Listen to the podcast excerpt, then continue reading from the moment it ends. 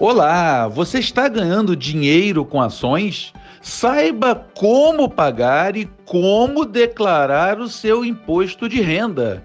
Esse é mais um podcast com o professor Carlos Heitor Campani. Venha comigo! A Bolsa Brasileira vem recentemente ganhando milhares de novos investidores. A grande maioria deles estava acostumada com investimentos em fundos de renda fixa e até em fundos de ações. Infelizmente, boa parte dessas pessoas não sabe que, ao investir diretamente em ações, o cálculo e o pagamento do imposto de renda passam a ser de sua total responsabilidade. Vou explicar isso agora. Ao investir em um fundo de renda fixa ou de ações, a responsabilidade do cálculo e pagamento do imposto fica por conta do administrador do fundo. Com isso, o investidor sempre recebe o valor líquido de R ao fazer seus resgates, de forma que ele jamais fica devedor de impostos. No início de cada ano fiscal, a instituição disponibiliza ao investidor um comprovante de rendimentos e tudo o que ele ou ela precisa fazer é declarar na parte de rendimentos sujeitos à tributação exclusiva definitiva, sob o código 06, referente a rendimentos de aplicações financeiras. Já no caso de ações, é tudo muito diferente, pessoal. A primeira coisa a entender é que o fato gerador de R consiste numa operação completa com realização de lucro. Isso significa comprar barato e vender mais caro, em qualquer ordem. Lembro que é possível a venda descoberto de ações com posterior compra para zerar a posição descoberta. Note que o fato gerador de R se dá mesmo que eu venda ou compre uma quantidade parcial da quantidade comprada ou vendida descoberta anteriormente. Vamos a um exemplo para tornar isso mais fácil.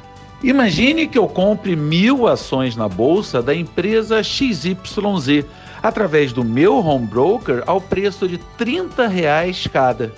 Nessa operação, tive um custo operacional total de 45 reais. Note que nesse custo total, todas as taxas da sua corretora e da própria bolsa podem e devem ser consideradas. Com isso, o meu custo final de aquisição das mil ações foi de 30 vezes mil mais os 45 reais, ou seja, 30 mil e 45 reais. É importante ressaltar que, enquanto eu permanecer com a posse das mil ações, nenhum imposto a pagar será gerado sob a forma de ganho de capital. Durante o tempo em que eu permanecer com as ações, eu posso vir a receber dividendos ou juros sobre capital próprio. Há muitas companhias abertas que pagam ambos os tipos de proventos. Dividendos recebidos são totalmente isentos e, portanto, devem ser declarados anualmente como rendimentos isentos e não tributáveis, sob o código 09, lucros e dividendos recebidos. Já no caso de juros sobre capital próprio, há imposto de renda de 15%, mas você já receberá o valor líquido de R, cabendo apenas declará-lo na aba Rendimentos sujeitos à tributação exclusiva definitiva, sob o código 10 Juros sobre capital próprio. Uma operação possível para quem não tem a intenção de vender as ações é alugá-las. O aluguel de ações é feito somente pela mesa da corretora, ou seja, não pode ainda ser feito pelo home broker. Ao alugar suas ações, você receberá uma remuneração, o aluguel, pelo tempo em que elas ficarem alugadas. O montante proveniente do aluguel de ações é tributado conforme renda fixa, ou seja, com alíquota de 22,5% para operações com prazos de até 180 dias, 20% até 360 dias, 17,5% em prazos de até 720 dias e, finalmente, a 15% em prazos superiores a 720 dias corridos. Os ganhos com aluguel de ações devem ser declarados na parte de rendimentos sujeitos à tributação exclusiva definitiva, sob o código 06, rendimentos de aplicações financeiras. Uma importante diferenciação que precisamos fazer é entre operações comuns e de day trade. Uma operação geradora de R é definida como day trade pela Receita Federal quando a venda com ganho de capital se dá no mesmo dia da compra. Nesse caso, a alíquota de imposto é de 20% sobre o lucro. Por sua vez, uma operação é classificada como comum pela Receita quando a venda se dá em qualquer outro dia diferente do dia da compra. E nesse caso, a alíquota de R prevista é fixa e igual a 15% sobre o lucro. Em nosso exemplo ilustrativo, imagina que eu consiga vender as mil ações compradas a 30 reais meses após pelo valor de 40 reais por ação.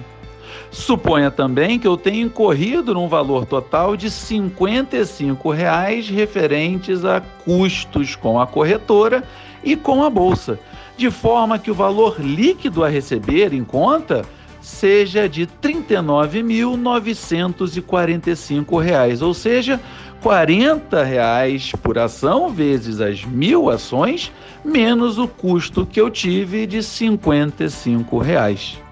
Nesse caso, note que o lucro da minha operação foi de R$ 39.945 menos R$ 30.045, igual a R$ 9.900. Portanto, o imposto de renda devido, sob minha total responsabilidade, é de 15% sobre R$ 9.900, que equivale a R$ 1.485. Caso tivesse essa operação sido um day trade, a diferença no cálculo seria apenas a alíquota de 20% em vez de 15%. Um ponto importante a ressaltar é que há uma pequena parcela de imposto descontado na fonte e que muitos chamam de imposto dedo duro, pois serve para informar a Receita Federal que você realizou operação lucrativa na bolsa.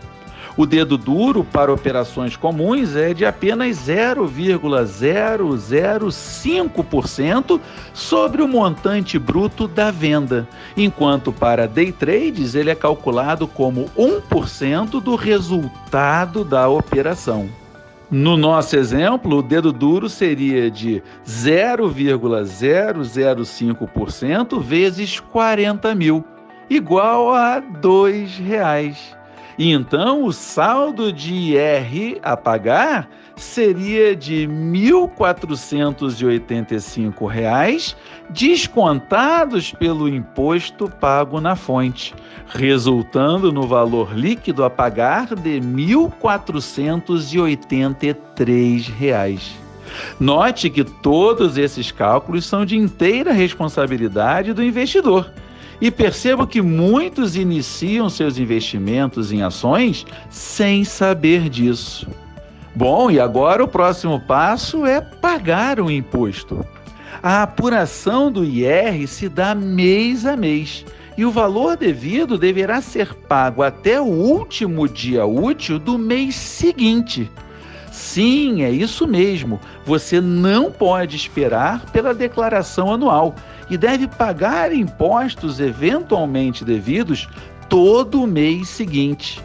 O investidor deve, através do seu banco, gerar um DARF, Documento de Arrecadação de Receitas Federais, de número 6015, no valor total do imposto devido. Não importa se operações comuns ou de day trades ou mesmo de ambos os tipos. Qualquer valor incorretamente calculado a menor será motivo para você cair na malha fina e a Receita te cobrar uma multa, além, claro, do valor devido. Aliás, para saber como exatamente emitir um DARF, siga-me nas redes sociais, pois eu posto continuamente o passo a passo para a emissão de DARFs. Bom, continuando, prejuízos realizados em meses anteriores podem e devem ser abatidos de lucros posteriores, até que sejam zerados, mas desde que sejam dentro do mesmo tipo de operação. Em outras palavras, um prejuízo de 10 mil reais numa operação de day trade em março não pode compensar um lucro numa operação comum finalizada em abril. Por outro lado, prejuízos de alguns outros mercados, tais como futuros, termos e até opções, podem ser compensados com lucros com ações e vice-versa, mas novamente sem jamais misturar operações comuns com day trades. Lembro que o investidor deve manter tudo anotado organizadamente, pois na declaração anual de imposto deverá detalhar os resultados por tipo de operação e a cada mês do calendário do ano que passou. Na aba Renda Variável, seção Operações Comuns barra Day Trade. Por fim, eu divido com vocês que há isenção de imposto de renda para pessoas físicas quando, em determinado mês, o total de vendas de ações respeitar o limite de 20 mil reais.